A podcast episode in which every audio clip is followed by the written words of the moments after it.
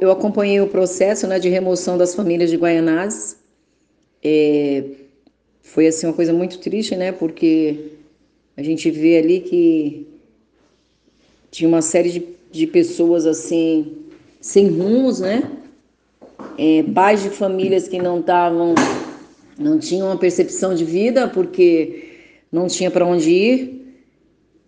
É, mesmo antes da pandemia, os pais que já estavam desempregados, as pessoas foram ocupando aquele terreno.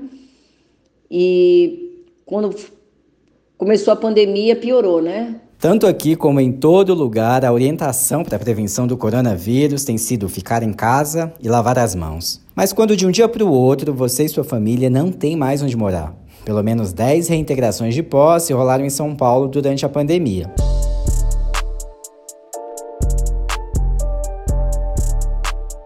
Oi, eu sou o Wagner de Alencar e estou em Quarentena, o podcast criado pela Agência Mural de Jornalismo das Periferias, com informações, histórias e relatos sobre a Covid-19. A Dânia, que a gente ouviu no início do episódio, é do Movimento de Moradia. Ela acompanhou a reintegração de posse do terreno Sítio Roseira, em Guaianazes, no extremo leste de São Paulo, no dia 16 de junho, que retirou centenas de famílias que viviam no local.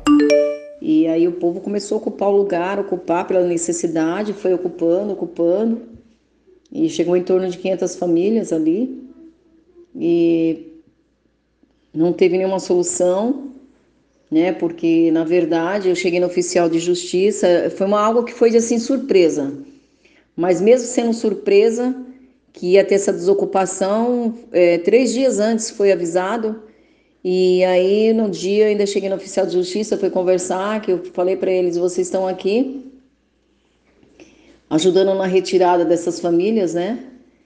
E não tem uma assistente social, não tem ninguém da área da saúde, não tem um conselho tutelar, nem um conselheiro, não tem ninguém para dar um respaldo para essas crianças, para essas famílias. Eu falei, gente, isso se torna já um crime né? Porque o que está sendo feito aqui não é uma coisa que, que perante a lei a gente diga que é algo normal. E mesmo assim ele falou: ah, mas a solução desse povo é eles irem para de onde eles vieram. Foi a resposta que ele teve, né? De acordo com o grupo de pesquisa Observatório de Remoções, ao menos 10 remoções ocorreram durante a pandemia e outras seis estão em curso. Os moradores despejados relatam não receber assistência nem alternativas. As famílias estavam com muito medo que isso acontecesse, todo mundo com muito receio que isso acontecesse. Eles não queriam acreditar que isso ia acontecer, né? Eles estavam assim se firmando, todos se firmando, né? Que jamais os governantes fariam uma coisa dessa. Mas infelizmente, com todo o medo, o receio, a tristeza, eles foram arrancados da mesma forma. É, Muitas famílias ali, tudo angustiadas, chorando, sem saber um destino para os seus filhos.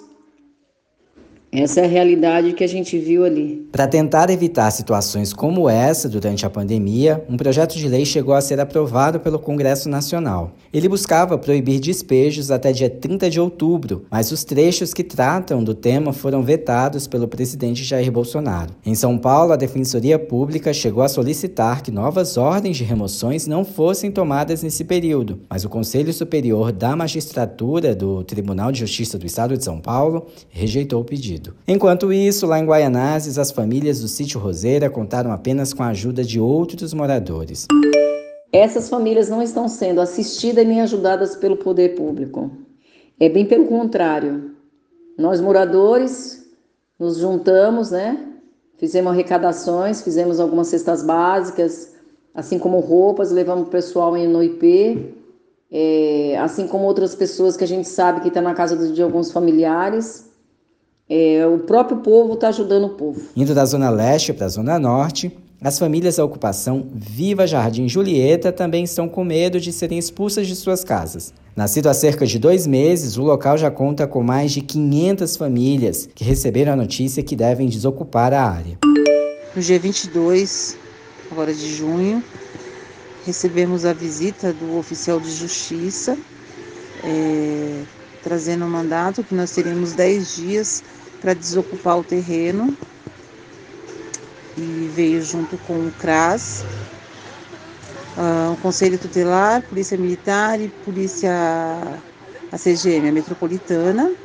Mas assim, não fizeram nenhum trabalho para ver quantas famílias tinham, se tinha crianças, se tinha idosos, não foi feito nenhum trabalho, entendeu? Qual, qual a situação, se estão desempregados, é, para ver a necessidade real de cada um. Não. Quem explica é a Val, moradora da ocupação e atualmente desempregada. Recentemente, ela fez um levantamento dos moradores do local.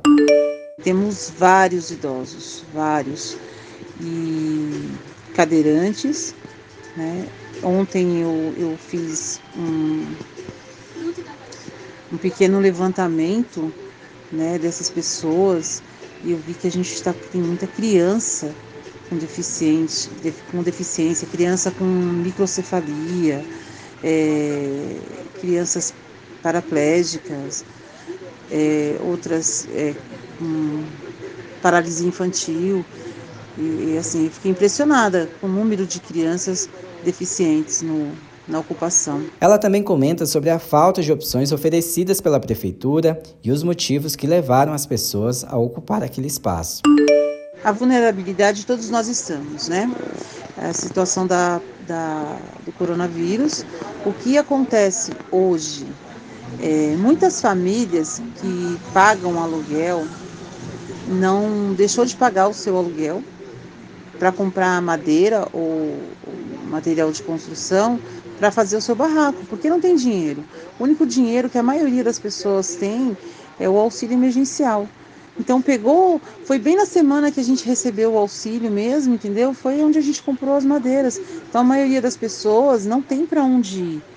Hora que tiver que desocupar isso aí, não tem para onde ir, vai para rua. As histórias que a gente escutou foram contadas em uma matéria do Lucas Veloso, correspondente da agência Mural, publicada na Folha de São Paulo. O Lucas também questionou os órgãos públicos envolvidos na questão. Sobre a desapropriação de Guaianazes, a prefeitura afirmou que uma equipe do CRAS compareceu em 4 de junho no local e ofereceu acolhimento às famílias que recusaram a oferta. Já sobre a ocupação na Zona Norte, ainda não há data definida sobre a reintegração e, por enquanto, houve apenas uma reunião entre a gestão e os órgãos do Judiciário. E para fechar, a gente deixa uma mensagem da Dânia, que abriu nosso episódio. O povo só quer ser tratado com dignidade e respeito pelos governantes. E o desejo de cada pai de família é ter um lar digno para que possa criar os seus filhos.